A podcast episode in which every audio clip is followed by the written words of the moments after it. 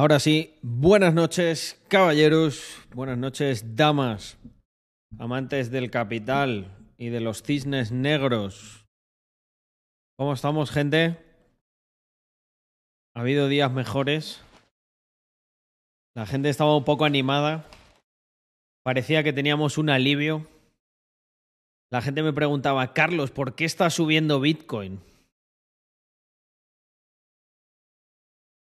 Igual que sube, puede bajar. Aquí con un batidito clásico.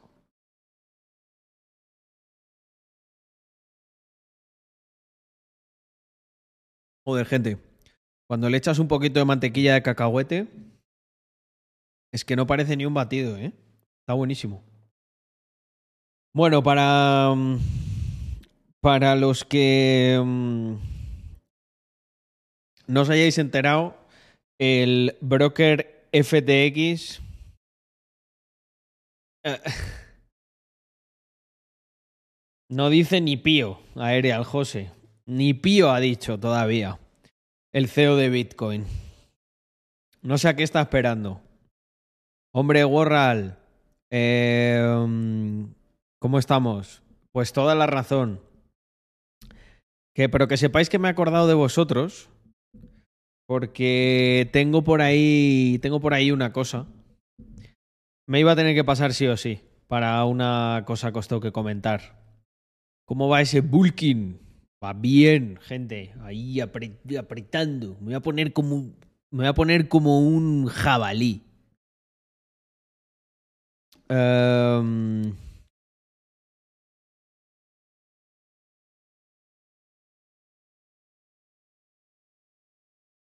Eso no era tradear, Martín. Estuviste apostando. Te pudo, te pudo la avaricia, ¿eh? Joder, 450, tío. Cuatro veces la inversión. Quería. Cuatro es poco. Un por diez te había. Ese te había sabido bien. La cuestión es, al llegar al por 10, ¿qué te impediría pensar? Hostia, un por 20, de 100 a 2000 pavos.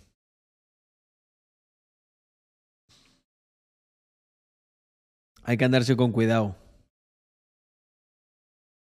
Em, Bueno, eso lógicamente se pospone. Em,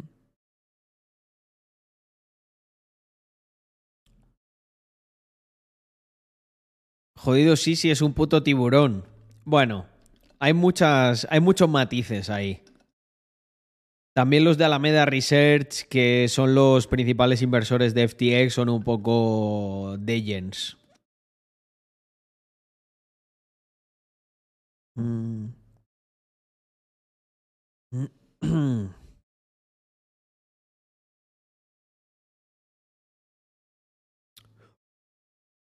A ver.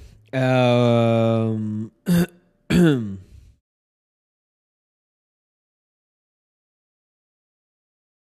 ¿Cómo que susurrame? Tengo un negocio que puede interesarte. Pero I am Ángel. ¿Qué coño. ¿Qué coño es eso?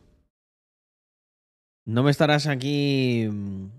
No me estarás aquí ha- haciendo apuestas deportivas. Encubiertas. Mm,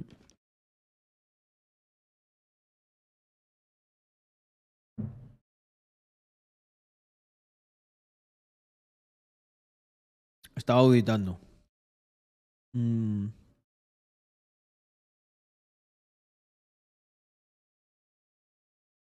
Mm.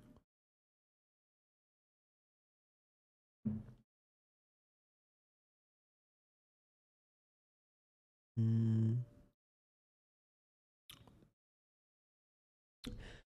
Vale, gente, perdonad que estaba aquí empanado revisando si procedía auditoría o no.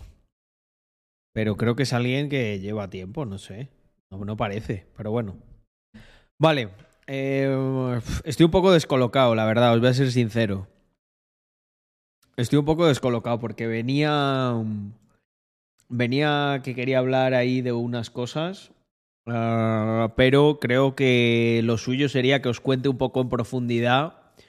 Eh, hay que poner. En principio, stand-by. Claro. Stand-by. Tenemos mala suerte, pero como no lo llegamos a comunicar, ahí lo dejamos. Eh, Martín, pero ¿cómo que empresas chinas? ¿Qué tienes? ¿Influencers chinos o qué? Mm. Mándanos tus tarifas, tío. A ver si nos puede interesar tu agencia. Mm.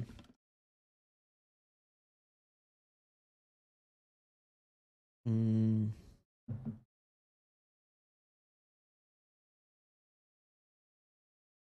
Pues no sé, no sé quién eres. I am Ángel.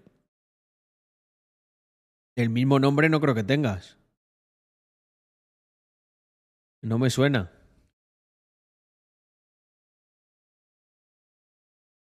Es posible que no te haya dado yo el like. Podría ser, ¿eh? Como decía la, la canción de Cecilio G. No me mandes un privado. Para mí puede no ser tan privado. Esto, eh, My, My Thug Teenage Love. Esto es algo muy, muy OG. Si alguien conoce esta referencia, se va a llevar mi respeto esta noche. Si alguien conoce la canción de Cecilio G, My Thug Teenage Love. No me mandes un privado. Este- esto es historia, ¿eh? Del trap español, los deuses. ¿Sí o no? Dame un segundo que lo pongo. Me ha sorprendido, no te voy a, no te voy a, no te voy a mentir.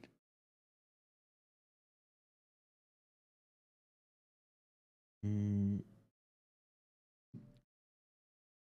My Thug Teenage Love. ¿Quién seguirá este vídeo en YouTube? ¡Guau! Mirar, mirar. Qué mítico.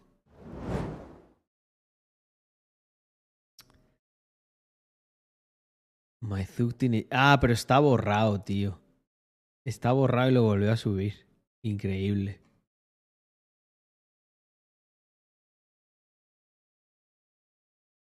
Mirad, vamos a escuchar esto que os va a dejar un poco descolocados, pero así me ayuda a mí a... Hoy es un día muy trambólico, gente.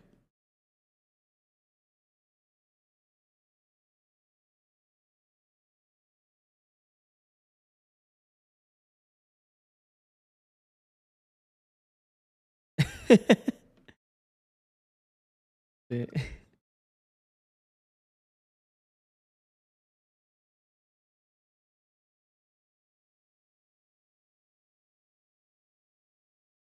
Joder, lo del sonido, siempre me, me olvido conectar.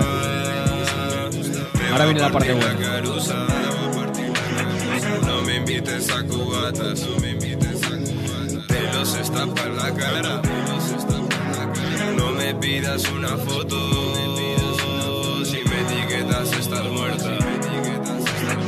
Mi novia no es una gangster. Mi novia no es una Dice que ¿Dónde tienes cara de hamster.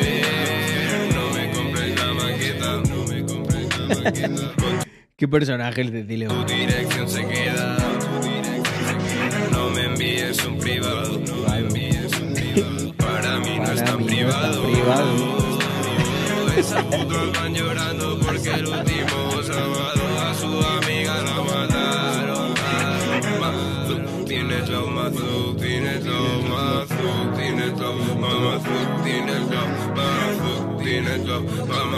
tienes love. Bolo por ser tan. Bueno, ya habéis conocido los orígenes de Cecilio G. Siempre estuvo igual de loco, macho.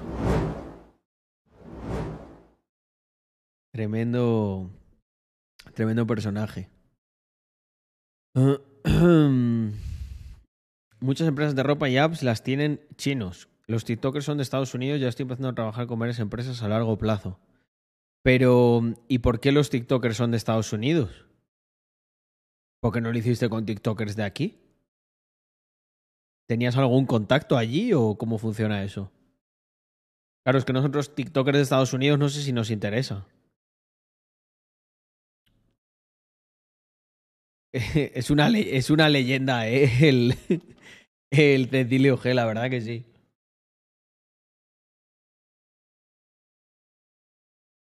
Mirad, gente, hoy he subido un TikTok y se ha viralizado 200.000 visitas en, en nada, en 6 horas o algo así que llevará. A ver qué os parece. Yo creo que dice una gran verdad. No sé. No sé cómo lo veréis vosotros. Por eso quiero vuestra opinión.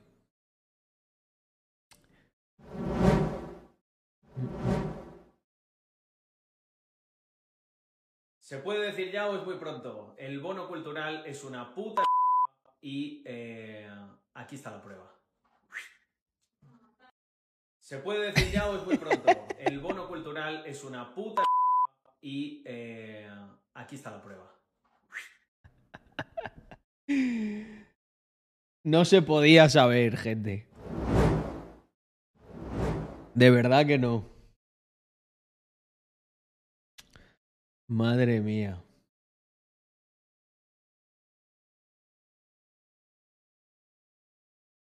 ¿Alguien, ¿Alguien de este chat lo predijo? Que el bono cultural... em, la gente está vendiendo en Wallapop ahí las cosas. Es que me parece increíble, tío.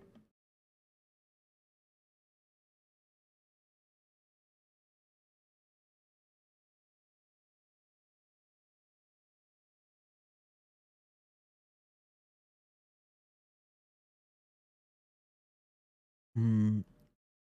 Raúl, no entiendo. Tengo una pensión unos Mr. Cryptos que dicen ser ustedes y tienen versión reveal. ¿A qué te refieres?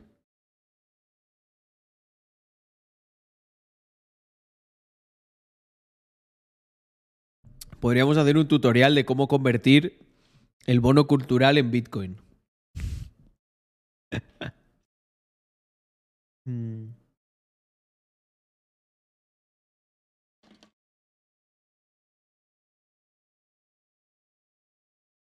Sí, puede ser. Puede ser Zomon. Seguramente. Mm. Bueno, buenas noches a todos los que vais entrando.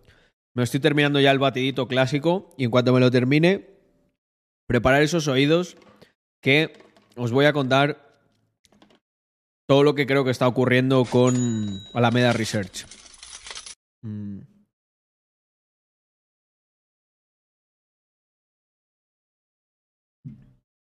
Y la que se ha liado con el token de FTX.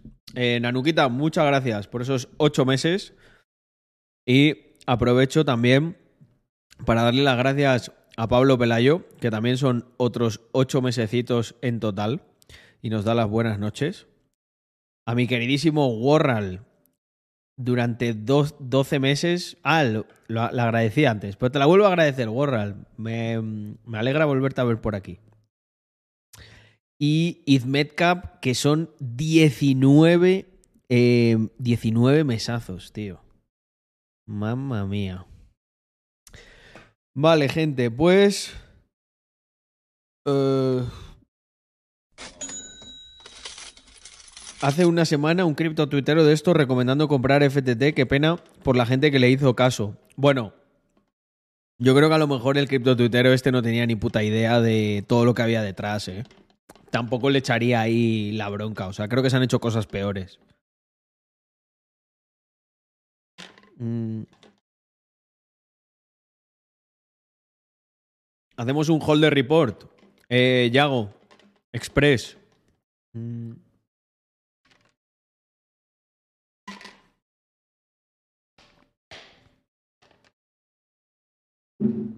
Es que yo, la verdad, si, si te crees que vas a ser inversor y tu tesis de inversión es hacer lo que diga un tío de Twitter. Déjame decirte algo, amigo mío, pero no eres inversor, eres un gilip. No creo que. Quiero mantener este canal family friendly. Por eso lo vuelvo a repetir. Eres un gilipollas. Eso es lo que eres, no eres inversor. Pero bueno, em, después de este disclaimer, la tesis, grupo de señales VIP de Telegram. Es que, es que, hay, que hay, que ser, hay que ser retrasado. O sea, yo creo que hemos llegado a tal punto de embrutecimiento en el que los muchos espabilados que dicen, oye, em, yo quiero ser, como, como soy un poco espabilado, me voy a poner a hacer cosas. Pero el problema es que no solo te vale con ser espabilado, tienes que tener un poquito de inteligencia. Entonces, por eso me- hay como una especie de subespecie ahora mismo, que es como los tontos motivados estos. Los. Bueno, ya los conocíamos, los de la biografía de Instagram de inversor. Soy trader. Tú lo, tú lo- tú lo que eres es tonto. Eh, tonto a las 3 y luego ya todo el día sigue siendo tonto después de las 3. Am, vamos, vivir de la inversión me parece muy hardcore. Y os lo dice alguien con mucha pasta invertida, mucha pasta. Mira, tú a mí me das a elegir mañana entre quedarme con una sola de las empresas que tengo y vivir obligatoriamente solo del dinero de inversión, ¿y qué pensaríais, qué pensaríais que escogería? Sin ninguna duda, cogería cualquiera de las empresas y me dedicaría solo a ella. La escalaría más rápido, haría lo que fuera, ganaría más pasta así. Em,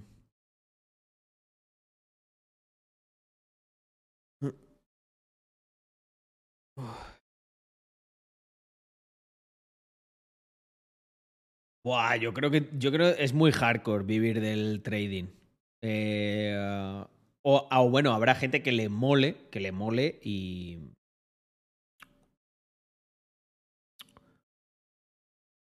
¿Qué diferencia hay entre, entre una recesión y un desapalancamiento?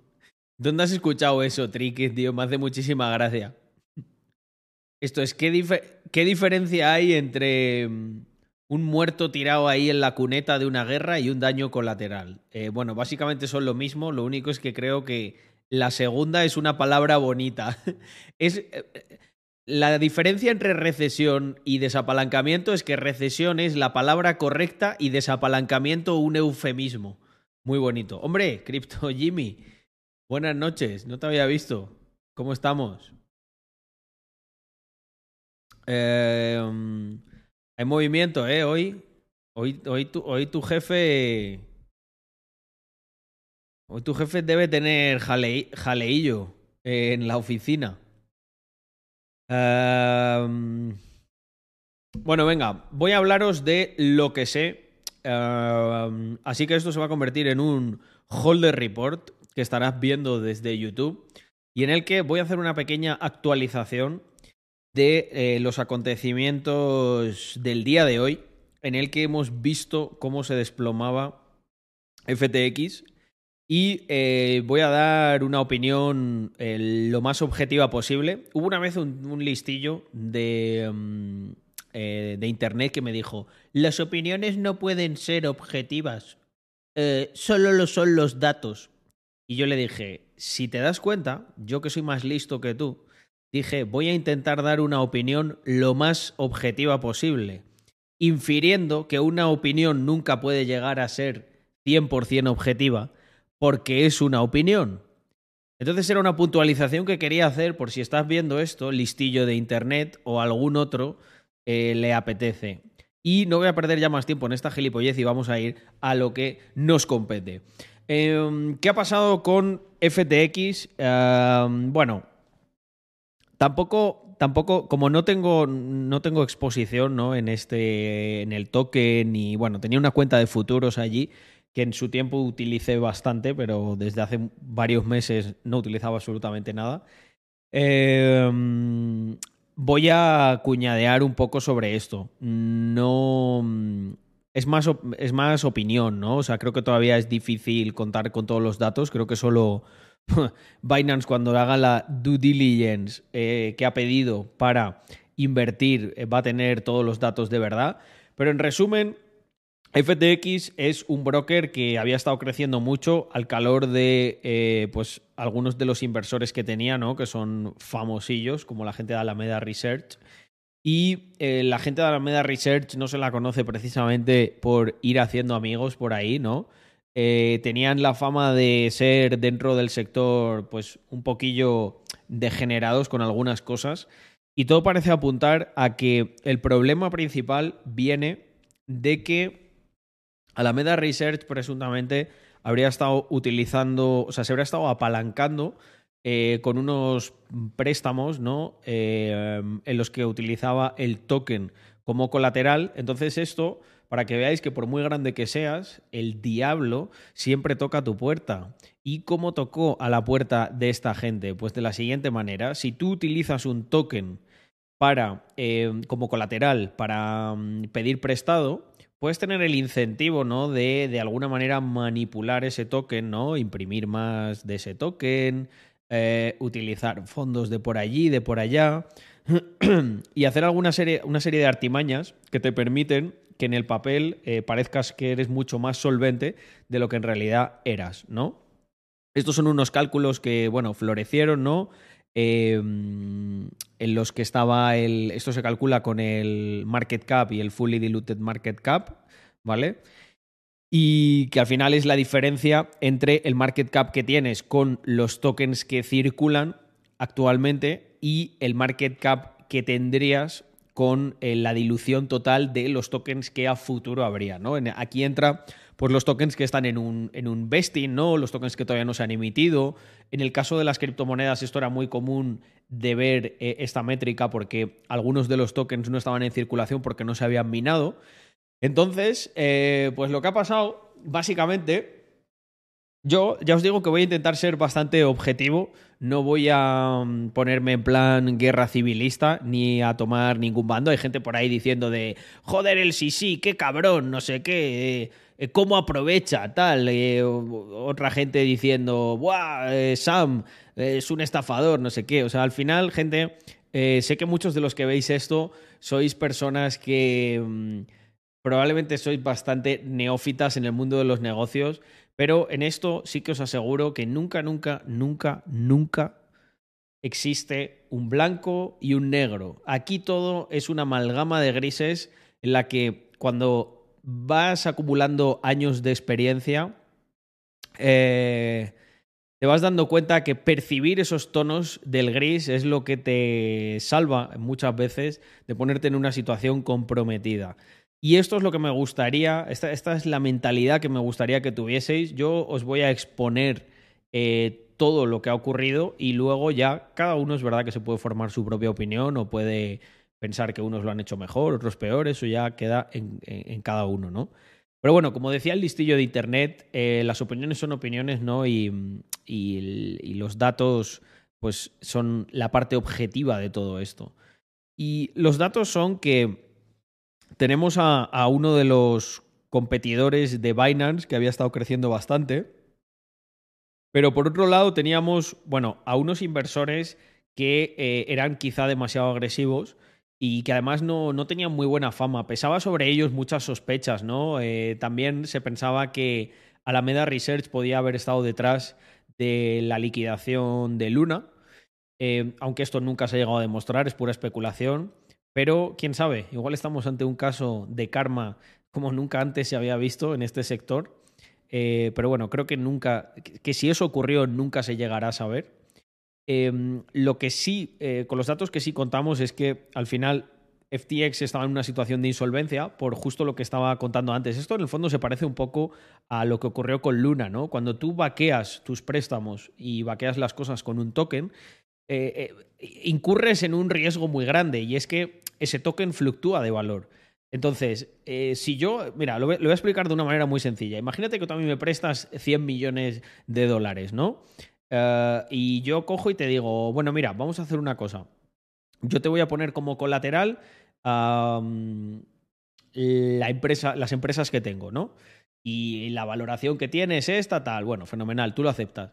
Pero llega un punto en el que mis empresas quiebran. Yo al final sigo teniendo una deuda contigo que nominalmente es de 100 millones de dólares. Entonces, que tú no la puedas pagar con aquello que utilizaste como colateral es problema tuyo. O sea, tú tienes que buscar... Bueno, es un problema de los dos realmente, porque en este caso los inversores, como son conscientes del problema que tienen, lo que van a hacer es intentar recuperar la parte que puedan de su inversión. Y entonces ahí es cuando se entiende bastante bien el por qué están dumpeando el token. Porque incluso, aunque se haya lanzado como una especie de plan de rescate en el que eventualmente podría venir Binance y comprarlo, que hay un detalle, hay mucha gente que andaba por ahí, bueno, estábamos hablando antes de Crypto Twitter y la verdad que es una es una basura. O sea, yo veo la cantidad de tonterías que se ponen ahí muchas veces con estos temas que son bastante serios, de que no, que Binance va a comprar FTX. Vamos a ver, Binance lo que ha mandado es una LOI que no es vinculante, ¿vale? Las LOI son eh, Letter of Intentions. Nosotros pues hacemos mucho esto cuando hay alguien interesado en invertir, cuando estamos interesados nosotros en colaborar con o adquirir otra empresa, cualquier historia de estas, ¿no? Pero eh, no es vinculante. Además, sobre todo si te reservas el derecho de que no sea vinculante, que le está especificado. ¿Y sabéis a qué? ¿Por qué se reservan ese derecho? Porque quieren hacer una due diligence, que es una auditoría de esas cuentas. Y al final, eh, la gente de, de, Binance, y sí, sí, que de tonto no tiene ni un pelo, aunque lo veáis así bastante calvito, de tonto no tiene ni un pelo este hombre, lo que se está reservando es el derecho de decir, oye, si yo miro tus cuentas y el agujero es más grande de lo que yo estoy dispuesto a asumir, no te voy a comprar. Simplemente me interesa más que tú quiebres y eh, pues que, las pirañas eh, se alimenten contigo. Porque para mí es un riesgo sistémico y es un riesgo al que no voy a, poner a mis inversores. Entonces, lo que, lo que, ha ocurrido cuando esto ha salido es que al principio, uh, lo compra Binance, tal. Y pues un montón de gente. Eh, habrá especulado con esto, ¿no? Los de cripto Twitter, ¿no? De oh, comprar, comprar el token que lo pumpea Binance. Pero ¿qué ha ocurrido después? Que la mayoría de los inversores profesionales han pensado. Además, si veis, detrás de todo esto hay una lógica. Y, pero es una lógica que cuando, cuando eres nuevo, cuando te ciega esa, ese afán especulatorio, eres incapaz de ver. Yo soy capaz de ver. Yo veo a través de, de, de estas paredes que otra gente no, no ve. Es muy sencillo. Al final, para el inversor eh, todo este plan de reestructuración que implica, que en el mejor de los casos lo que va a pasar es que van a, eh, ellos van a aguantar con no pudiendo liquidar su inversión un plan de reestructuración y viendo a ver qué coño pasaría, porque claro, en estos casos cuando estás tan tan tan mal, vendes sin ningún profit, o sea, eh, por así decirlo, Binance se podía dar una situación en la que simplemente comprase la deuda. ¿Sabes? Como, bueno, yo asumo esto y ya está, pero no, no, no hay aquí ningún tipo de beneficio. Entonces, en ese caso, los inversores, ¿qué ocurre? Que se comen eh, ese, todo ese plan de reestructuración y en el que no hay ninguna garantía de que vayan a cobrar. Si tú tienes, porque claro, si eres eh, Pepito eh, Pérez, trader, inversor de la bio de Instagram, pues seguro que te las comes dobladas con estas cosas. Pero si eres un tío que tiene a lo mejor metido dos millones de dólares en FTX, lo que yo he dicho muchas veces, ¿no? Eh, mi obsesión no es crecer, mi obsesión es por lo menos mantener lo que tengo. Si ves que se amenaza que tú mantengas lo que tienes, vas a decir, oye, vendo por lo que sea. ¿Por qué? Porque esta gente tiene un riesgo de insolvencia muy grande. Y con esto es con lo que se hace el cierre de todo este vídeo. ¿Qué es lo que están vendiendo? El token, FTT. Así de sencillo la caída es muy. Es, se parece un poco, salvando muchas diferencias, pero se parece a Luna. O sea, al final se parece a Luna en el, en el sistema de incentivos perversos ¿no? que se genera. Porque al final esto es como que tú sabes que te van a apuñalar, ¿no? Entonces tú quieres apuñalar al de adelante antes para que ese no te apuñale a ti. Y al final es como todo el mundo comiéndose una apuñalada para no comerse una mayor y morir en el intento. Todo el mundo está intentando rescatar lo que tiene porque probablemente esos, em, esos préstamos estaban colateralizados con, con FTT y eh, lo que quieren es liquidar las bolsas de FTT que tengan para lo que, lo que les den. Y además, muy probablemente la liquidez que estén recibiendo sea pues de estos amigos de Crypto Twitter súper inteligentes, ¿no? Los mismos que estaban comprando Luna, ¿no? Y también por ahí había algún influencer, ¿eh? que tenemos, tenemos mucha info de algunos influencers que como un día nos toquen las narices sacaríamos unas capturitas de pantalla que tenemos por ahí de vuestros grupos privados recomendando Luna. Espero que esta vez no estoy recomendando comprar FTT porque igual se nos inflan los huevos y la sacamos. Así que con esto, gente, lo tenemos. Espero que os haya gustado este holder report de emergencia. Sé que no hago muchos últimamente. Eh, siendo sincero, está un poco aburrido, excepto cuando ocurren estas cosas. Estamos muy centrados en construir desde Rax Labs, desde la colección de Mr. Crypto, el resto de empresas, el grupo Rax. Y os invito pues, a que, como siempre, os paséis por los directos, por TikTok, que le estamos do- dando mucha caña, nos estamos haciendo bastante virales allí. Y eh, pues que compartáis el vídeo si lo creéis necesario. Un abrazo enorme y nos vemos en el próximo vídeo. ¡Chao! Ah, pues ahí quedó, gente. Eh, mm, espero que os haya gustado. Ha sido aclaratorio. Glan, ¿lo has entendido? Si Glan lo ha entendido, es que el vídeo ha sido bueno, ha sido conciso y explicado sin demasiado tecnicismo. Mm, Genial. Bueno, pulso. Yago, una, una cosa. Este sin mucha edición, o sea, directo. Eh, Buenas, Seo, ¿cómo estamos?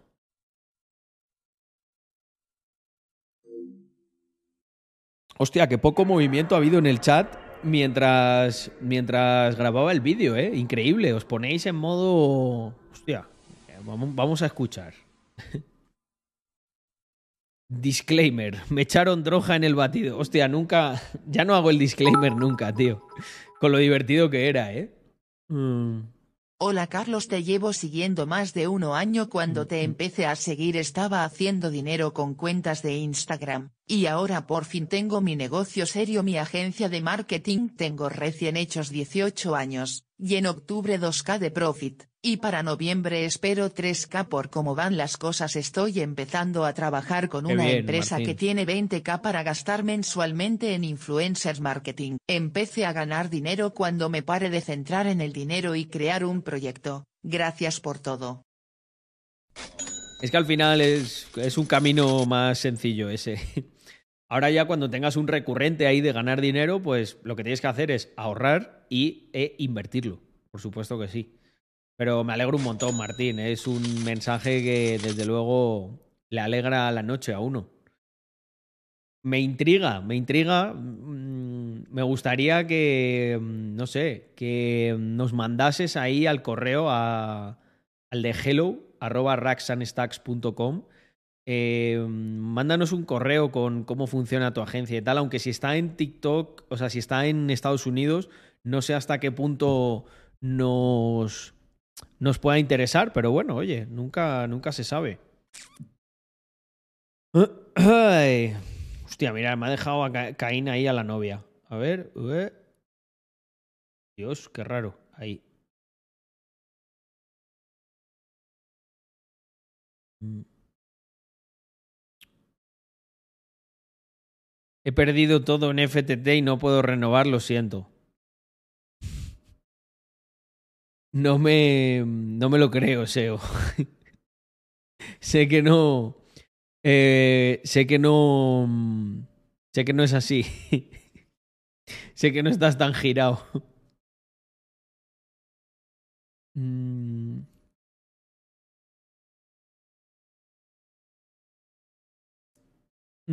Pues Nexo, hombre, cuando estuvo la cosa más agitada, mm, creo que se comportó bien, pero lo de siempre, o sea, no tendría ahí mucho, mucho más de lo que estuviese mm, dispuesto a perder.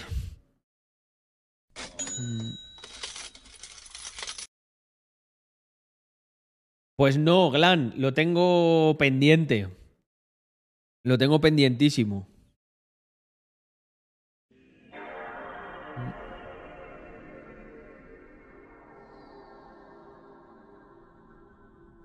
Bueno, mirar, ¿os acordáis cuando hablaba de lo de las pirañas y tal? Pues mira, aquí tenemos una, uno de, la- de las pirañas gordas. Y hoy ha sido un buen día, un buen, un buen short de más de 30, y- 34K, lo puse por las historias. Es que estaba diciendo antes SEO, bueno, buena, buena, estaba diciendo que, eh, que claro, que cuando han dado la noticia de que no, de que había la gente diciendo, Binance lo compra, no pasa nada, ¿sabes? Y era como, a ver, Binance ha firmado una LOI en la que especifica muy claramente que no es vinculante y que está a la espera de una due diligence. Entonces, lo que les conté es que cuando Binance mire los números, uh, si el agujero es demasiado grande, Binance puede decir, no, no, a tomar por culo. Esto es un riesgo para mí muy grande dejo que quiebres y que las y dije que las pirañas del mercado se lo coman, ¿no? Entonces me refería a los traders, ¿no? A la gente más oportunista y a corto plazo para para rascar lo que le quede. Pero yo a veces sé que cuento estas cosas como si no pasara nada, incluso como con cierta con cierta positividad o con un mood alegre, pero, pero a ver, esto, esto es... Bueno, es que este es el pan de cada día, gente, literal. O sea, o sea yo agradezco mucho la gente que de verdad ha llevado aquí... Eh, o sea, perdón, agradezco mucho a la gente que lleva aquí el suficiente tiempo como para empezar a encontrarle muchísimo sentido a un montón de cosas que dije y que repetí una y otra vez. De Gente, que. Mira, me, estaba acordando esta, esta tarde de, mm, de cuando vi caer a MTGOX, ¿no? Y, muchas veces os ponía el ejemplo, os decía, para que os hagáis una idea, es como si. Es como si a día de hoy cayese Binance. Vale, no ha caído Binance, pero ha caído el segundo más, el segundo más grande. Bueno, no sé si era exactamente el segundo más grande, pero diría que sí. Eh, es que luego hay algún. Hay brokers por ahí de, derivados y tal que manejan también mucha pasta y luego a lo mejor no tienen tanto nombre. Pero. Mm,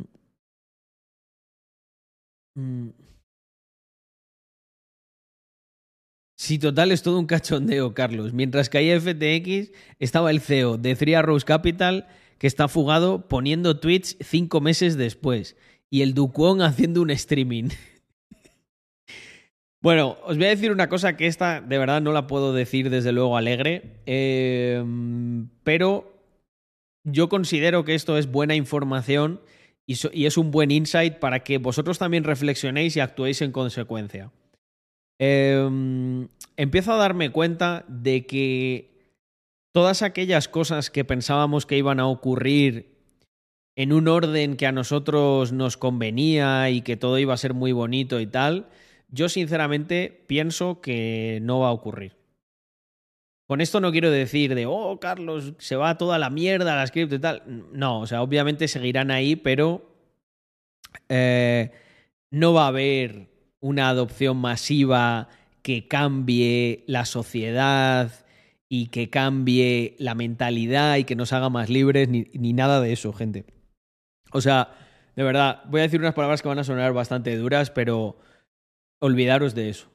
No va a ocurrir, ¿vale? Y con esto no es que, no, vended todo y tal, no, ni mucho menos. Os digo para el escenario en el que os tenéis, para el escenario al cual os tenéis que preparar.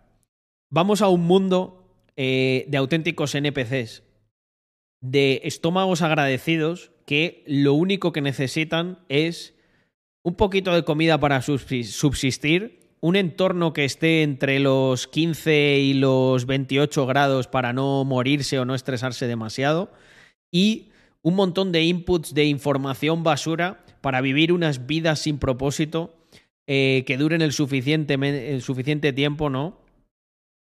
Para estar consumiendo y siendo como una especie de parásitos extraños. Diréis, hostia, Carlos, ya se te ha ido mucho la olla. ¿Qué me estás queriendo decir? Bueno, lo que yo os quiero. Vamos a empezar por el principio. Vamos a empezar por la visión que yo tenía, que creo que es compartida con eh, todos vosotros. La visión que yo tenía es que em, todo esto nos iba a ayudar a ser mucho más libres, a que la sociedad despertase, a que pudiésemos tener el control de nuestras vidas. Pero eh, empiezo a pensar que eh, con esto no quiero decir que no vaya a seguir defendiendo eso, ni mucho menos, pero también hay que prepararse también hay que prepararse para lo que pueda venir. Y os voy a poner un ejemplo personal con el que lo vais a entender perfecto. Yo odio TikTok. Lo odio. O sea, si pudiera, lo compraría y lo destruiría. O no sé, o lo cambiaría de alguna manera, ¿vale? Lo odio. Pero a TikTok es, a, quitando Twitch, la red que más caña le estoy dando. ¿Sabéis por qué? Bien, os lo voy a explicar. Cuando, o sea, cuando tú estás en el campo de batalla, tu objetivo es ganar. ¿Verdad? Cuando sabes que es imposible que puedas ganar enfrentándote directamente a tu enemigo, ¿qué es lo que tienes que hacer? Tienes que adaptarte. Tienes que utilizar otro tipo de estrategias. Tienes que utilizar estrategias de guerrilla, estrategias de contrainteligencia, infiltrarte, hacer una serie de cosas que al final te llevan a tu fin último, pero que no es enfrentarte directamente al, al enemigo, ¿vale? Pues esto es lo que os estoy tratando de... Estoy intentando trataros de abrir los ojos con esto, ¿vale? No habíamos hablado mucho de, mm, esta filosofía, pero voy a intentar empezar a, implementarla en vosotros porque creo que es eh, lo mejor, lo mejor que podemos invertir el tiempo vital que tenemos. vamos al tema de las cripto. Yo invertí en 2013 en Bitcoin en concreto porque tenía una visión del mundo. Una visión que eh, pensaba que se iba a cumplir mucho antes de lo que yo me imaginaba. Pero con el tiempo me fui dando cuenta que subestimé totalmente al que se podría decir que era mi enemigo, ¿no? Yo creo que a, nuestro, a, nuestros enemigos los tenemos muy bien identificados. No sé si ellos a nosotros también, pero nosotros a ellos los tenemos muy bien identificados. Nuestros enemigos son todos los autoritarios, todas las, eh, todas las corporaciones que trabajan en conjunto con los gobiernos, eh, los propios gobiernos y, bueno, todo aquel ente que trabaja en contra de la libertad del ser humano, de la emancipación de este, de que de que al fin y al cabo te conviertas en alguien que eres autosuficiente por sí mismo, que es productivo, que es una pieza, que funciona más como una célula eh, en la sociedad que simplemente como una pieza mecánica, ¿no? Una célula tiene muchas interacciones, hace muchas cosas. Un tornillo simplemente tiene que estar ahí pegado y no se mueve. Su función es estar ahí y ya está, ¿no? A mí me gusta más una visión en la que un organismo está compuesto de muchos pequeños organismos que hacen funciones, ¿no? como una, pensad en una empresa. Una empresa es un conjunto de personas, pero cada persona es un universo en sí mismo. Yo creo en el ser humano. Yo creo en que el potencial que se que hay que liberar el potencial que tiene el ser humano. Pero lo que he visto de un tiempo a esta parte es que todo va en una dirección contraria a eso. La gente no quiere la libertad. La gente no quiere todo lo que nosotros le proponemos como algo bueno, porque implica un esfuerzo, implica una serie de sacrificios que no están dispuestos a hacer. Si tú agarras a tu colega liberal promedio y, y, suelta un speech, es un speech de mierda. Le estás pidiendo a un tío que desde la comodidad de su casa, que puede ver cantidad de horas de gilipolleces en TikTok, que puede comer a domicilio a un coste prácticamente ínfimo, que puede tener una casa calentita y una serie de cosas con las que nuestros abuelos simplemente hubiesen soñado sin prácticamente esforzarse, tú a esa persona le estás pidiendo que se esfuerce y que haga un montón de cosas por algo que encima es absolutamente incierto y, si me apuras, improbable. Entonces, ¿qué quiero decir con esto? Que nosotros no vamos a ganar esta batalla enfrentando directamente al enemigo.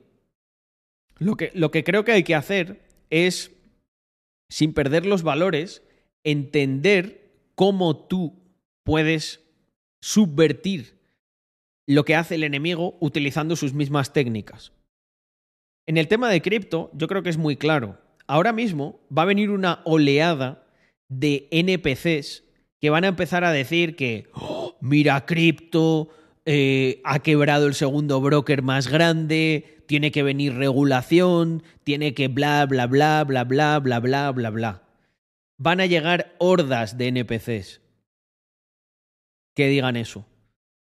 Y la estrategia ya no va a funcionar. O sea, no, esa gente no va. A, esa gente no.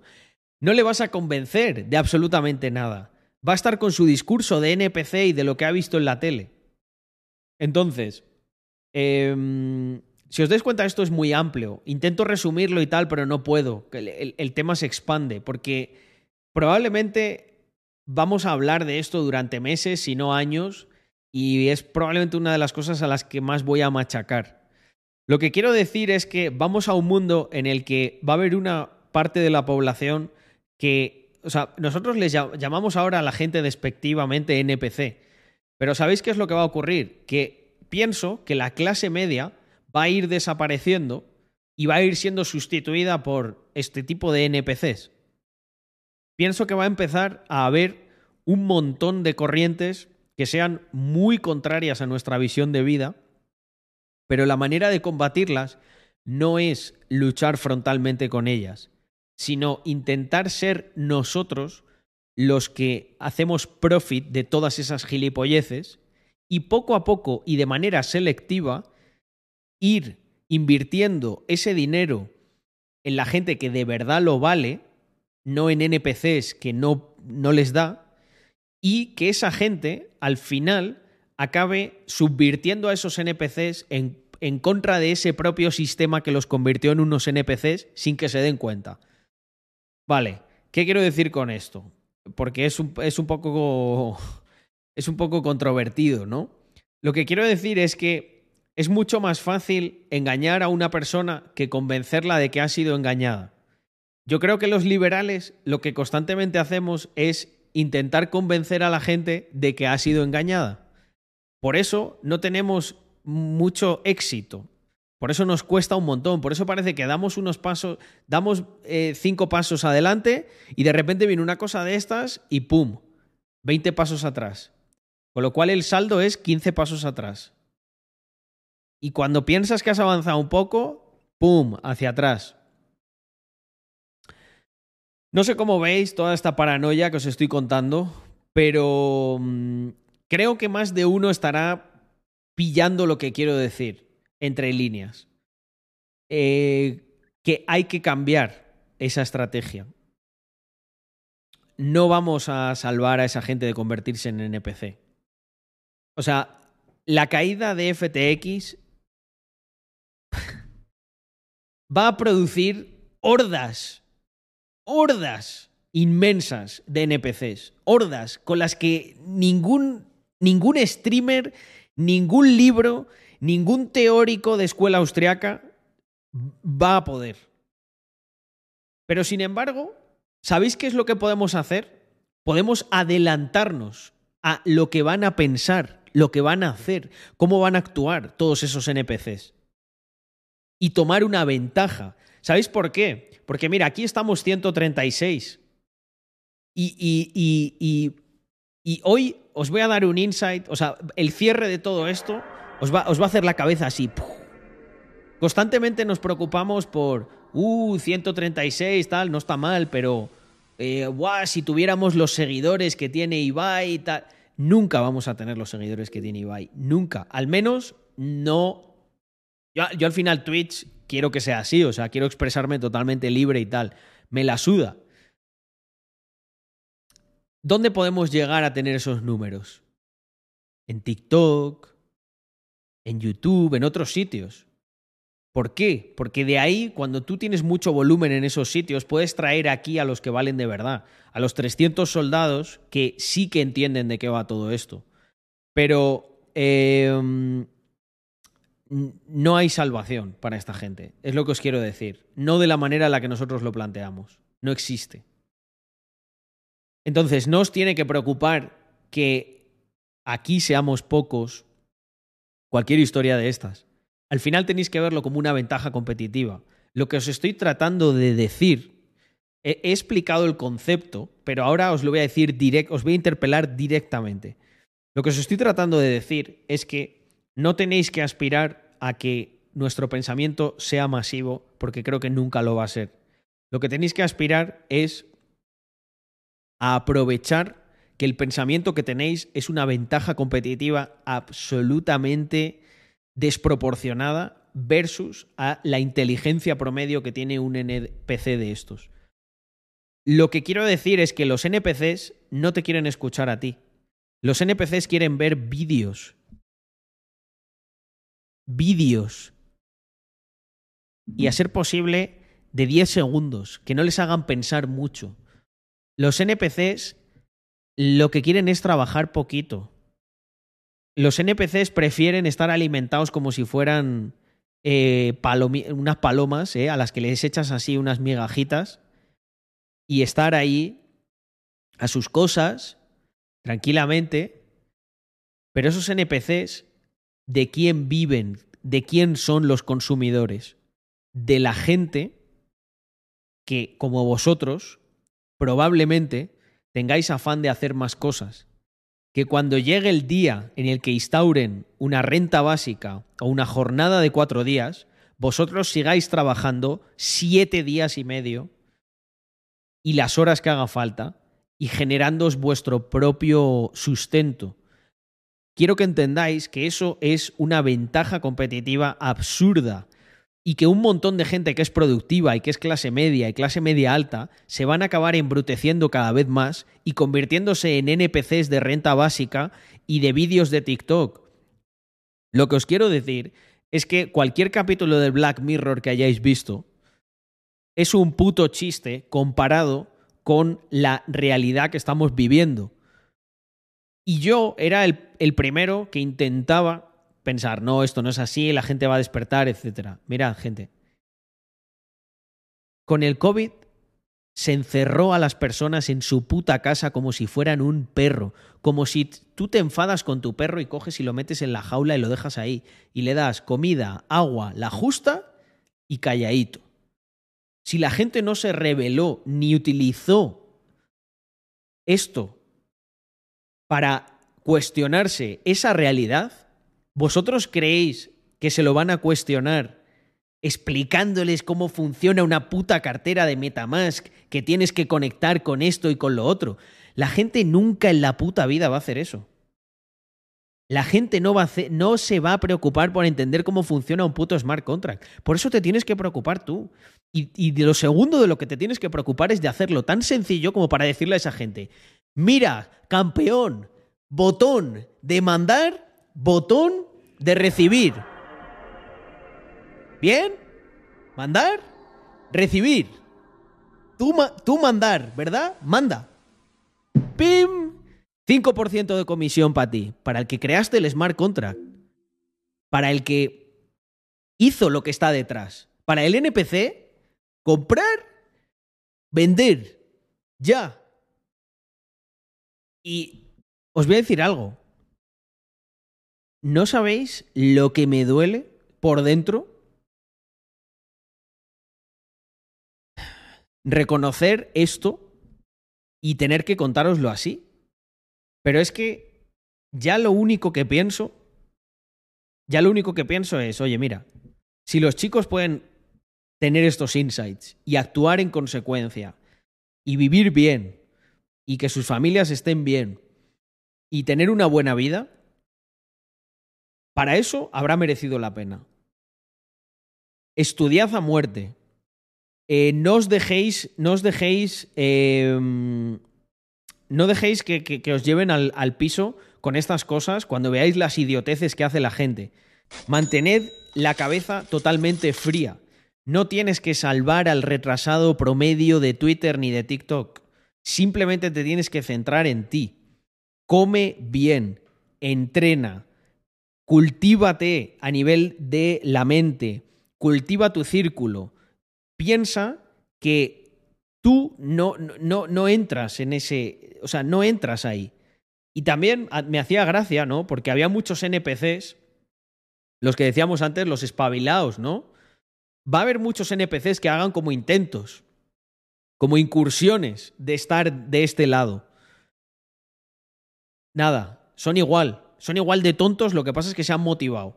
Cuando veas a uno, al de a, um, eh, Pepe Pérez, eh, um, 16 años, eh, um, trader y venture capital de cripto, es un NPC que está intentando algo, probablemente. No le hagas caso. Los valores que tenemos, con esto no quiero decir que tengáis que prescindir de ellos, ni mucho menos, sino, sino haceros ver que son una puta bendición. Son una puta bendición y que que tú te tomes la vida así hará que tengas una vida con propósito. Y que aunque la tendencia te parezca contraria y veas que cada vez la mayoría de personas abandonan su propósito. O sea, gente, ¿cuál es el puto propósito de vida de un NPC de estos que lo único que hace es trabajar? Mm, Aún me da igual que luego acaben trabajando cuatro horas o que se les acabe subvencionando todo. Pensadlo, si es que da igual. Por mucho que te vayan a quitar a ti, a ese le han quitado todo lo que tiene en la vida porque no tiene propósito. Es como, es como una mascota. ¿No, os- no os dais cuenta que, que convierten a una parte de la población en mascotas consumidoras? Lo único que saben es escrolear, decir tonterías, emborracharse, irse por ahí a visitar un sitio y hacer así, en plan, "Uh, uh, vale, qué, qué bonito. Y luego meterse en su puto cubículo, destinar la mayor parte del ingreso que va a generar a lo largo de su vida a comprar cosas y ya está. Y no tiene ningún puto propósito, no va a crear nada, no va... O sea, el universo que tiene en su cerebro nunca se va a expandir, su conciencia no se va a expandir, porque está encerrada en... "Uh, ¡Qué bien! eh, tengo... Yo no tengo que trabajar mucho, estoy aquí tranquilito, me lo dan todo, el gobierno me, me regala cosas, me dan un bono cultural, tengo mi iPhone financiado, que bien, qué bien, me ayudan. No, no vamos a terminar con las paguitas, gente. Simplemente vamos a empobrecer lo suficiente a una parte de la población para que sea rentable que vivan a través de una paguita. O sea, ¿os dais cuenta? No podemos pagar lo que consume la clase media. Pero si convertimos a toda la clase media en una subclase de NPCs que no piden mucho, oye, con la tecnología, con las fábricas automatizadas y tal, o sea, literal, habrá una élite que maneje todo eso, que provea de servicios a los NPCs, que no se conforman con mucho, y además los muy imbéciles no se dan cuenta que a pesar de que les subvencionen todo y que les den una paguita y todo lo que sea, ¿a quién vuelve esa paguita? Pensad en esto. Pensad en esto, fuera de coñas. Aunque tú les estés pagando muchas cosas, ¿qué hacen los NPCs? Son consumidores. Por lo tanto, cualquier cosa que les des vuelve a ti con un beneficio. Cualquier cosa que les des vuelve a ti con beneficio. Les puedes, les puedes cobrar cada vez más de lo que reciban para meterles en, ese, en, en- en esa carrera de la rata infinita.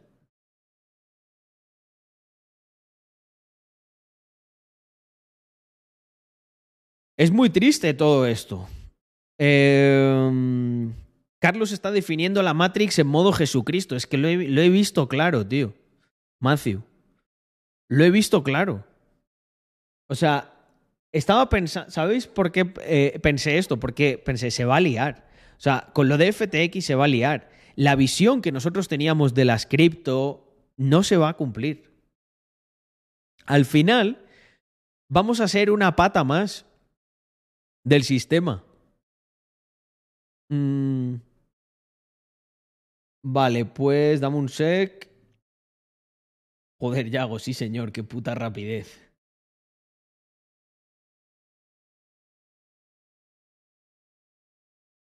Ehm,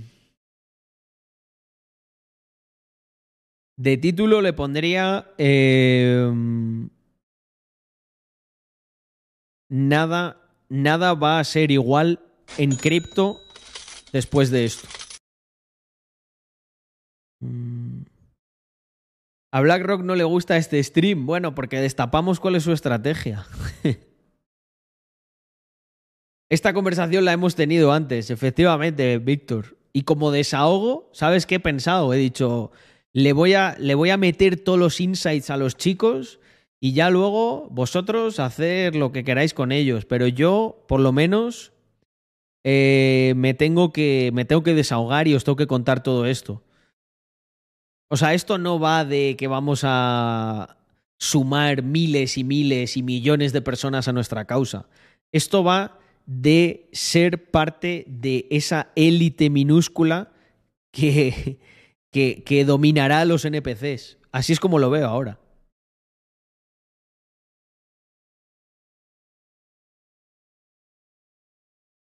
Pues Yago, yo. Eh, igual le tiraba, ¿eh? Ya, a, meterlo, mételo ya. O sea, lánzalo ya, el vídeo. Me parece la polla.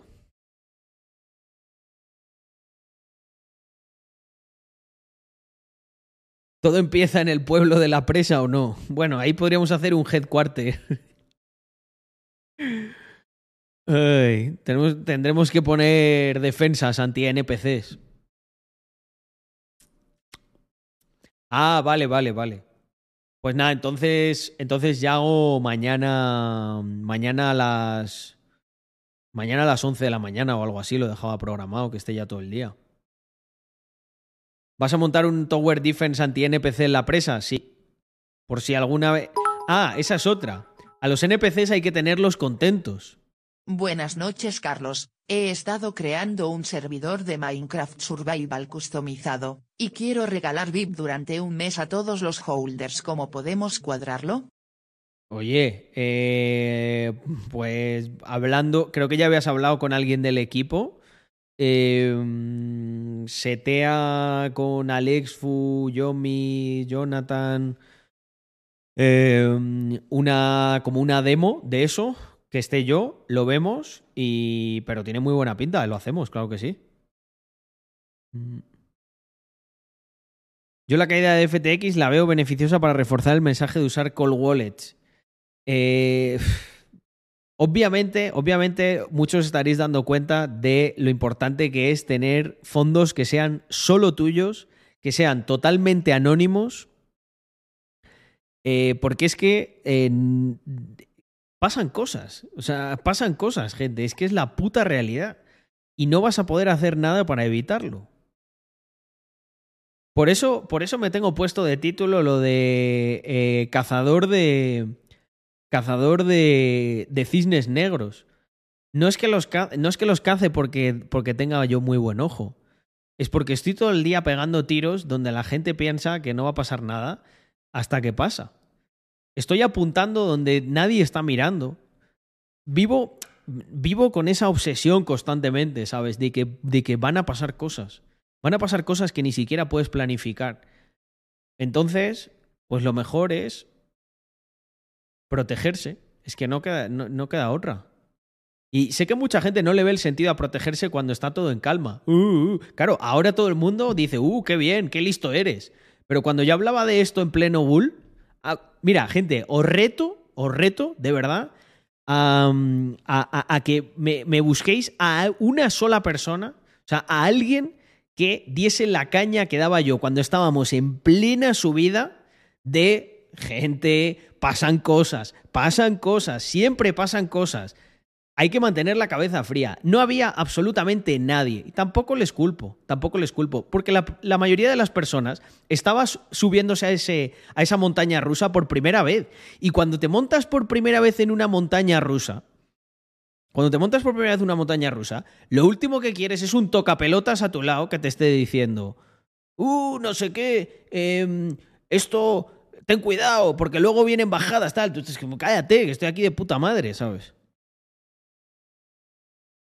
No, no hay absolutamente nadie, que, y menos así a nivel público, que, que haya dado la, la, chapa como la di yo con todas estas cosas. Que me acuerdo que la gente me preguntaba, ¿qué tal, Carlos? No sé qué, estás comprando Bitcoin. Y yo, a ver, yo realmente estoy haciendo más bien lo contrario, intentando eliminar exposición a cripto, porque había generado muchísimo con cripto.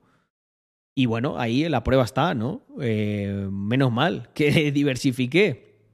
Si yo en pleno bull hubiese cogido liquidez que tenía y la hubiese invertido, ya os digo que ahora no estaría tan tranquilo, estaría con un seguiría teniendo pasta, porque al final por volumen la tienes, pero pero vamos, con una, una pérdida de, de locos, o sea, una bueno, es parte del es parte del proceso, ¿eh? Mm. Mm.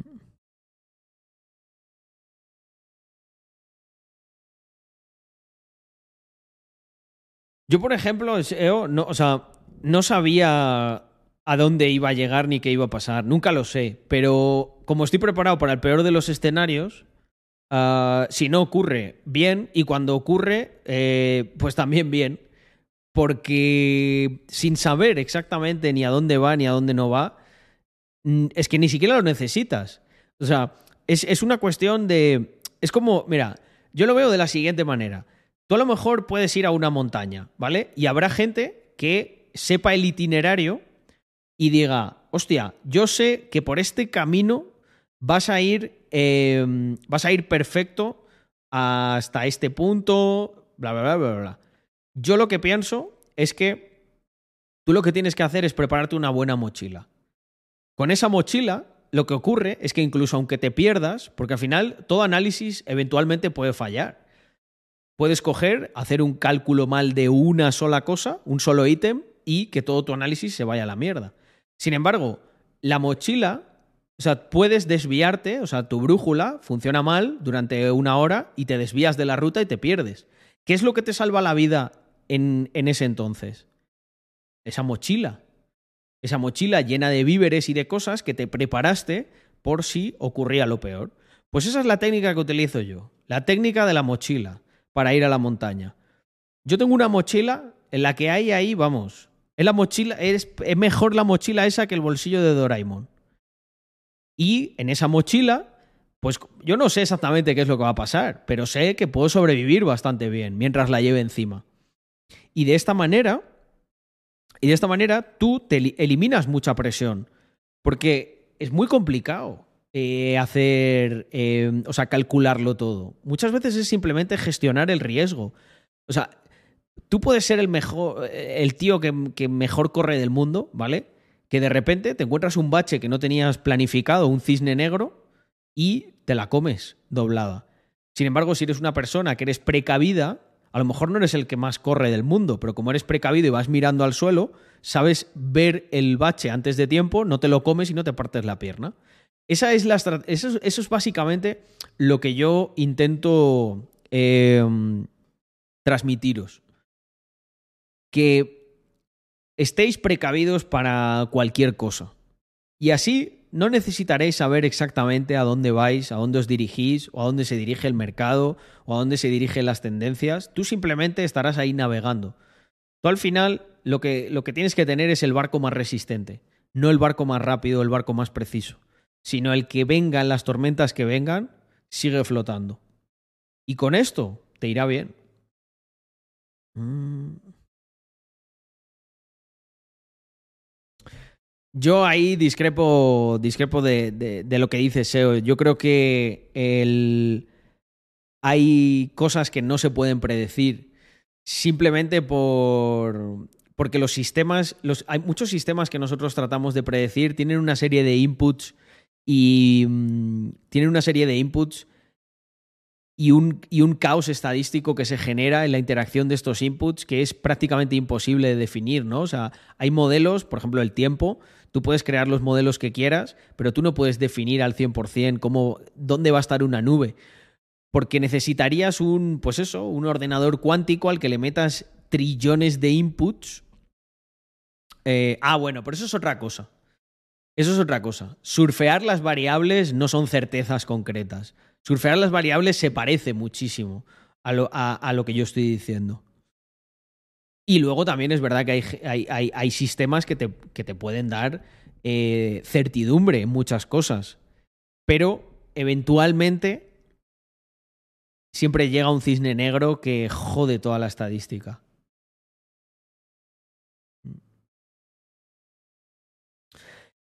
Esa también es otra buena, ¿no? En la práctica, obtener todos los datos es imposible. Siempre se te puede escapar una cosa. O sea, si tú estás haciendo un modelo de. un modelo para predecir el tiempo, siempre se te puede escapar que haya una. una avispa aleteando sus pequeñas alas en un sitio en el que hay una corriente de baja presión y eso se modifique y acabe. Bueno, el efecto. Perdón, el efecto mariposa. Una mariposa colocada en un sitio estratégico, batiendo las alas, ¿no? Que se genera una serie de interacciones que al final te. mm, Bueno. Te. mm, Te dan un output que era imposible de predecir. Imposible. Mm.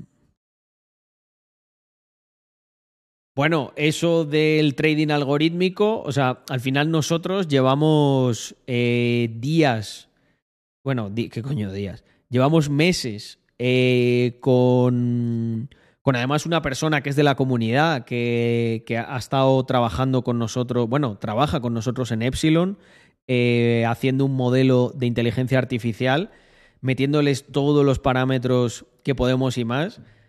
¿Quién coño, ¿Quién coño te puede predecir la volatilidad que ha habido, por ejemplo, hoy en los mercados? Es que al final los modelos trabajan con, con un defecto de serie, ¿no? Y es que trabajan con datos que ya se han dado. Pero tú hay datos que no. es- Esto es como, por ejemplo, lo que os explicaba de la creación de ideas. ¿Por qué un bebé no puede crear ideas? Porque no tiene los inputs. ¿Por qué un neandertal no podía diseñar un iPhone 14? Porque no le faltan un montón de inputs de información. Entonces, tú cuando creas un modelo, te ocurre exactamente lo mismo. ¿Nosotros qué datos tenemos? Pues históricamente los datos desde el presente hasta todo lo que podamos recabar del pasado, que además no es perfecto, porque hay muchos datos incluso del pasado que puede que no recabemos y que funcionen como una variable eh, que cambia los resultados. Pero los datos futuros, bueno, de ahí, eh, de ahí el, el- cisne, el fenómeno del cisne negro. Hace 600, creo que eran 600, 500 años, en cualquier universidad del mundo te podían crear una teoría de no, por qué no existen los cisnes negros, por una cuestión de, de reproducción, de genética y tal. Hasta que de repente, unos exploradores españoles, en unas islas cercanas a Nueva Zelanda, descubren un cisne negro. Lo que ocurre en ese momento es que la realidad colapsa. La realidad que estaba establecida hasta ese momento, en el que se explicaban en todos los modelos que no podía existir, que era una cosa imposible, se ve superada por el hecho de que de repente aparece un cisne negro. Y sí que existen los cisnes negros. Lo que pasa es que el mundo no tenía ese input de información. Y a partir de ahí, ¿qué hace? El, el- pensamiento colectivo evoluciona y entiende que sí que puede haber cisnes negros porque en una zona de Nueva Zelanda hay una mutación genética que se reproduce, bla, bla, bla, bla, bla. Pero hasta ese momento no existían. Y esto es lo que trato de, que se entienda. Hay muchas cosas que hasta que no eh, ocurren, hasta que no ocurren, no se pueden predecir, es imposible. O sea, es, no está en los modelos, no está. O sea, eh, por eso yo siempre, constantemente estoy diciendo, bueno, eso igual sí que podría ocurrir, ¿sabes? Porque hay mucha gente que lo lleva al extremo, ¿no? Hay mucha gente que te dice, no, no, no, no, no. No puede ocurrir que los tres brokers más grandes del mundo quiebren a la vez. ¿Por qué? Porque no ha ocurrido nunca. Pero es que que no haya ocurrido nunca, mirar, esto hay, una, hay una manera de verlo que yo una vez me hice este dibujo. Este es el, este es el dibujo que yo tengo en la cabeza con todo este tema. Mirad. Os voy a poner. Buah, es que esto os va a flipar. Os voy a hacer un dibujo que os vais a quedar loquísimos. Fijaos. Imaginaros que esto es una línea temporal, ¿vale? Eh, decirme, no sé, ¿cuál es el evento más improbable que pueda existir? Venga, la tontería esta que había dicho. Eh, que quiebren eh, tres instituciones financieras a la vez el mismo día y que se lleve la economía mundial por delante. Vale. Pues aquí esto es el año cero, ¿vale? Y ahora estamos en... Aquí estamos en 2022, ¿vale? Hasta aquí, ¿cuántas veces ha ocurrido? Cero veces. Entonces, aquí hay un iluminado que dice, no puede ocurrir. ¿Por qué? Porque ha ocurrido cero veces, con lo cual es totalmente improbable. Como nunca ha ocurrido, infiere que nunca ocurrirá. Pero tú imagínate ahora que eres Dios. Y como eres Dios, ves toda la línea temporal, desde el principio hasta el fin de los tiempos o la eternidad. ¿Vale? El infinito. Como eres Dios, ves que esto ocurre, vaya por Dios, vaya por Dios, la primera vez ocurre en 2023. Y no solo eso, amigos. Ocurre aquí, aquí, aquí, aquí, aquí, aquí, aquí, aquí y aquí. 1, 2, 3, 4, 5, 6, 7, 8, 9, 10, 11 veces. 11 veces. Dios Todopoderoso, eh, aquí mirando con sus ojos,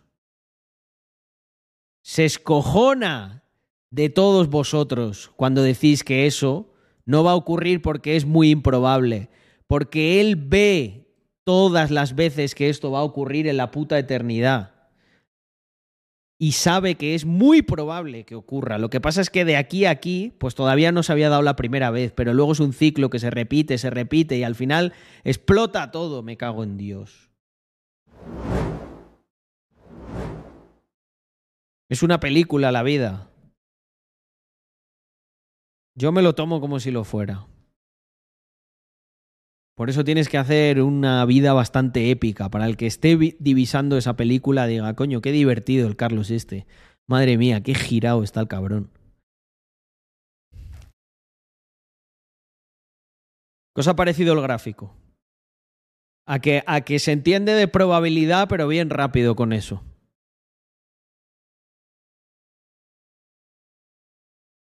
Mm.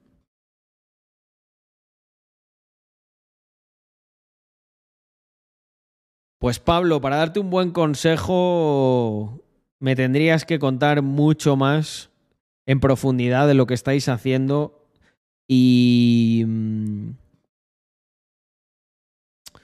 mucho más de, de, lo que estáis haciendo y te podría dar una respuesta, porque si no va a ser muy vaga. Es una pregunta muy concreta, tío, de algo vuestro.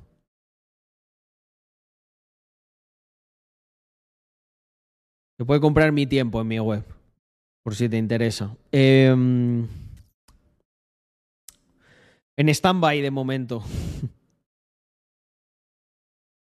eh,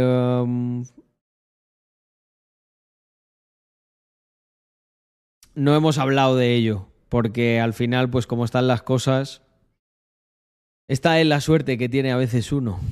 Pero hay que mirarlo por el lado bueno. Igual hay que centrarse más en, en lo que hacemos nosotros. BTC no llega a 100k. No, no, no tiene pinta, la verdad. No sé qué. No sé qué opinas. Después. seis, seis meses después. Jot 3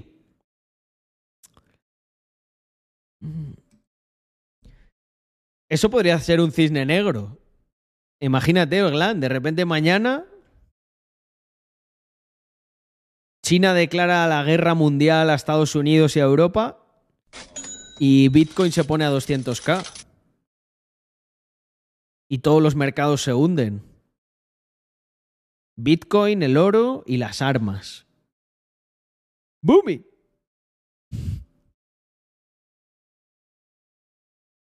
El BCE comprando 4 millones de BTC. Imagina, imaginaos si, lo- si los bancos centrales se pusieran a comprar Bitcoin, ¿en cuánto se pondría? Y es que, es que, al hilo de todo el tema de los, de los NPCs, es algo que es muy probable que ocurra. A lo tonto, a lo tonto, eh, el, a lo tonto, a lo tonto, creo que el departamento de. El departamento de Estado, el departamento del Tesoro de Estados Unidos, acumula una barbaridad de pasta, no sé cuánto es. Y lo que no sabemos que hayan estado comprando. Claro que tienen BTC. Pues pero vamos, pero claro. Y, igual muchísimo más del que nos imaginamos.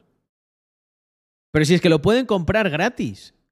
Pero si es que la, la Fed no hace. No, eh, está constantemente comprándole cosas a la economía.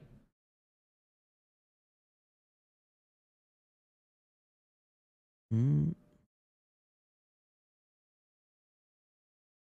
Hostia, no lo había visto. Lo, lo subiste, Víctor. ¿Cuánto es de BTC incautado? ¿Lo subiste tú? No lo he visto. Pero bueno, yo me acuerdo en su día el eh, joder, lo que tenía, lo que congelaron de Esas son las cifras de BTC incautado, no comprado, efectivamente.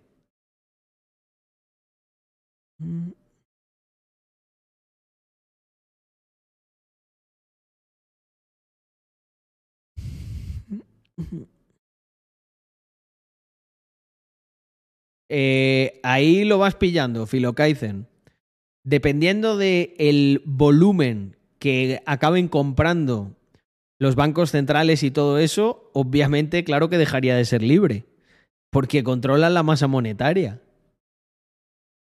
Podrían manipularlo de una manera muy sencilla, sacando y poniendo en el mercado. O sea, quiero decir, imagínate que hay 21 millones de eh, monedas de Bitcoin y tú acabas acumulando 10. Tú puedes manipular el puedes hundirlo en cualquier momento. Pones a vender esas 10 millones, esos 10 millones y muy probablemente lo hundas. Porque date cuenta que te van a considerar, o sea, eres como el, el, padre de eso. Es como cuando un CEO que tiene muchas. Eh, los CEO, Amancio Ortega no podría venderla. Tú imagínate que Amancio Ortega vende la mitad de las acciones de Inditex. No sé cuánto tiene, ¿eh? pero. Mira, Zuckerberg, Mark Zuckerberg, que tiene una barbaridad, que tiene creo que el 90%. Si Mark Zuckerberg mañana vende el 45% de las acciones de Facebook, ¿qué, qué, qué, creéis que ocurriría? Si Mark Zuckerberg sigue comprando y sacando de la circulación acciones de Facebook, ¿qué creéis que ocurre? Intenta, mantiene el precio o lo sube.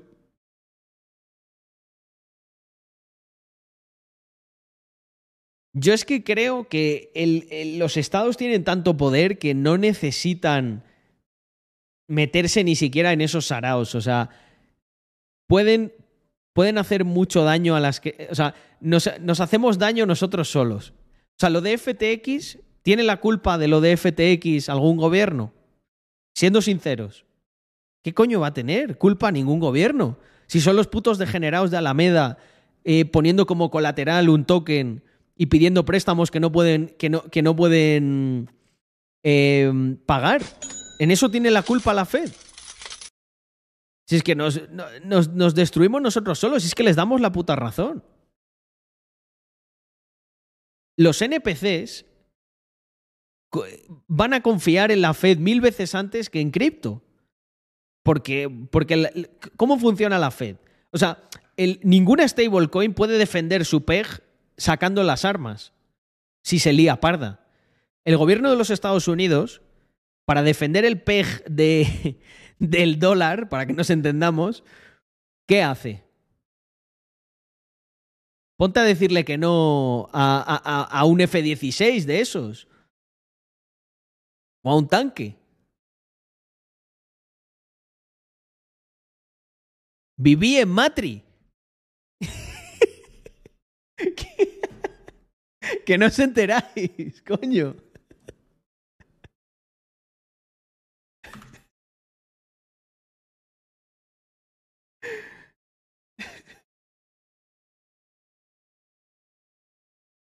Me cago en Dios. Mira, eh, os explico. Eh, la vida se creó a través de la luz y el agua. Eh, solo hay vida en este puto planeta. No hay en ningún puto planeta más de, de todo el universo. Lo- la única vida que existe es en las estrellas. Son mis hermanas. Todos los ovnis. He convocado nada más que dos estrellas. Están todos los ovnis de esas dos estrellas detrás de la luna esperando mi orden para destruir la Tierra. La Biblia me la paso por los cojones. Al Papa me lo paso por los cojones. Al rey de España no porque es mi padre. ¿eh? Me lo paso por los cojones a todo el mundo. No pienso follar hasta que no me salga de los cojones. Y os cuento, mi plan es convocar a las estrellas que me recojan, volver al sol y joder el planeta. ¿Me entendéis? La Biblia me la paso por los cojones. He descifrado todas las profecías porque la Biblia la, la escribió mi estirpe, ¿me entendéis? Eh, mi padre y yo somos los dos únicos habitantes que quedan del sol en la Tierra. El sol está vacío. Yo soy la única persona que puede mirar al sol y, y me tenéis hasta los cojones, ¿me entendéis? O me ahorco o llamo a los ovnis para que me recojan, eh, los llamo mentalmente, eh, soy el guardián de las estrellas, ¿me entendéis? El sol es el centro del universo y todas las paranoias que veis de documentales, de paranoia, de rollos, es mentira todo. Viví en Matrix. Viví en Matrix. Estáis utilizando a mi estirpe como ganado para mantener al sol vivo. Vale. ¿Correcto? Pues ya, ya has dicho el mensaje, tío. El mensaje está Navidad. Lo vamos a cambiar por el de rey, tío. Perfecto. El rey es mi padre.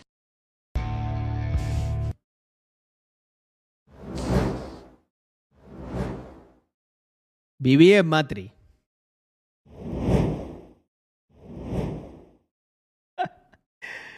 Joder, ¿eh? No lo esperabais eso. Ehm, el guardián de las estrellas, gente. Mitiquísimo. Ehm, ese, es- el YouTube que yo consumía hace años. Personajes de esta calaña súper divertidos.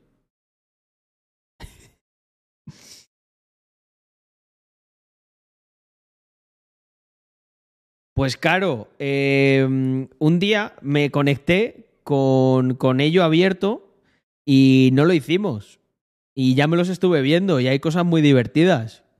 Lo hacemos mañana, por ejemplo, que ya lo revisé. Es que hoy, hoy- no lo quiero hacer porque creo que si está el socio por ahí, creo que se quería conectar y le voy a hacer un raid. Socio, sigue por ahí, conéctate ya, venga y les das unos insights a los muchachos. Que yo me voy a ir a... Me ha entrado hambre, gente. Me habéis preguntado por el volumen y estoy ahí a tope.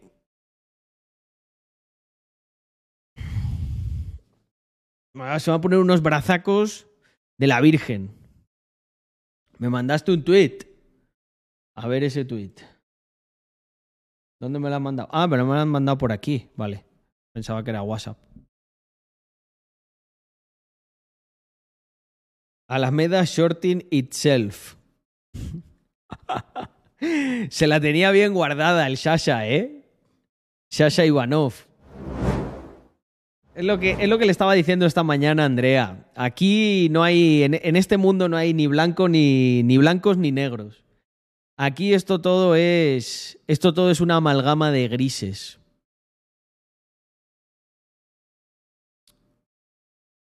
Mm, mm.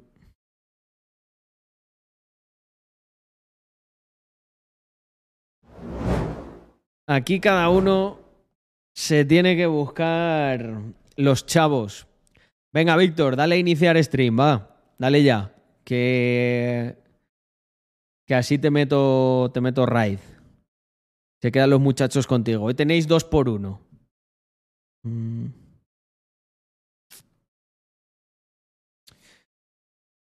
A ver, no, todavía.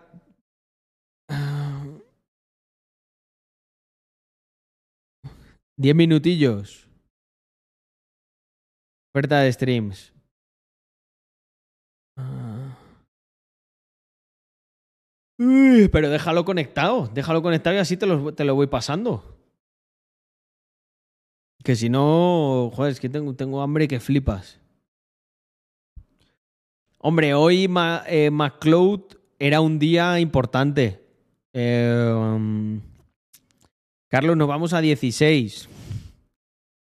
Y esperemos que pare ahí. Esperemos que pare ahí.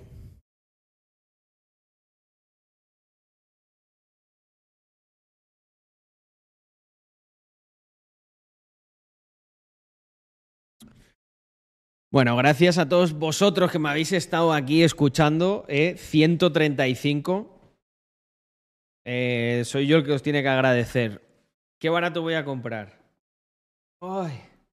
Si baja más entramos con los camiones. Oye, va a haber huelga de camiones, por lo que he oído. Lo, lo que necesitamos todos los e-commerce para Black Friday. Buah, tío, es que hay, hay mucho jaleo, tío. Mm. Hombre, Widgoros, el, el placer es nuestro. Este ángulo nuevo te hace más sexy.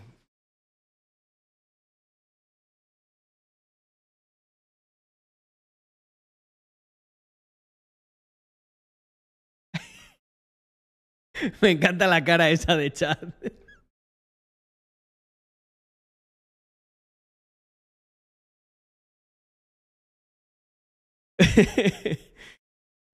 es que es como, es como demasiado vacilante, ¿no? O sea, imagínate que yo que sé, que me estoy imaginando al típico Sojas. Me estoy imaginando al típico Sojas ahí todo enfadado. No, tío. ¿Por qué tienes un coche que, que contamina tanto? Y te gusta comer la carne de vaca. Y yo. Y las mujeres. ¡ah! Y me gusta azotarlas. Pero ¿sabes qué es lo peor? Que a mí no me denuncian por violencia de género como a ti. Pringao, porque a a lo mío les gusta. Es que es, que es, es, es muy bueno, gente. Hay mucho NPC. Um, no, todavía no está hecho. Eh, mañana, ya me vi los clips, ya me vi los clips y hay, hay cosas muy, muy buenas. Mañana, gente, apuntároslo. Mañana hacemos Clip Adams y repartimos 150 euros de premio.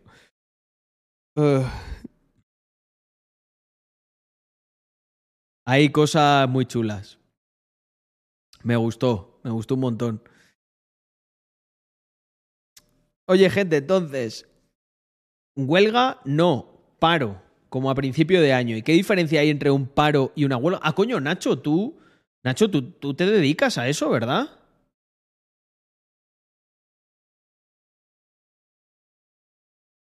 Escuché esta mañana que lo que demandan los, los transportistas es que eh, se había hecho un. se había llegado a un acuerdo, ¿verdad, Nacho? Pero el gobierno no lo estaba cumpliendo. ¿Correcto? Eh, antes de irnos, mira, mientras entra Víctor, un segundo, que este tema es interesante. Nacho, tú, tú que estás ahí en el, en el meollo, ¿qué, ¿qué nos puedes contar así de titulares? Ah, el paro no lo secunda los sindicatos. No me digas, Nacho. No me digas. Que es est- que están de vacaciones o algo, que no, no les pillaba. No les pillaba mano, ¿no? No lo secundan los.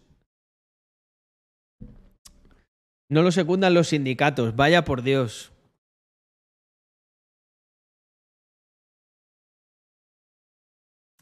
Les ha pillado liados con otras movidas. Sí, sí. Suele, suele pasarte. Cuando estás así liado con muchas movidas, hay de otras movidas que no te enteras. Eh, um, sí. Yo creo que va a ser eso. Eh... Sí, creo que, creo que, que les han cambiado el menú y tienen una, una cata de, mm, de cigalas, de gambas, de un montón de, de cosas. Entonces, claro, ¿cómo van a convocar una huelga y van a, van a desatender el tema este del menú del marisco? Al final se te acaban enfadando más sindicalistas como no les des buen marisco que como propongas una huelga para defender los derechos de los trabajadores. Eso es, eso es obvio. Mm. Buenas noches. Yauma, ¿cómo estamos? Muchas gracias por traerme a tus 13 secuaces. Aunque ahora lo- lo- lo- los voy a mandar yo para donde mi socio, que justo ya marchaba. Eh, bueno, family, pues... am, yo creo que por hoy lo tenemos. Eh, no hemos llegado a las dos horas, pero ha estado bien concentrado esto de material. Espero que lo hayáis pasado bien. Eh, me alegra mucho ver bastante gente en un día como hoy, que no era el más animado. Y os dejo un rato con Víctor, ya lo sabéis. Así que se me acepta ese raid.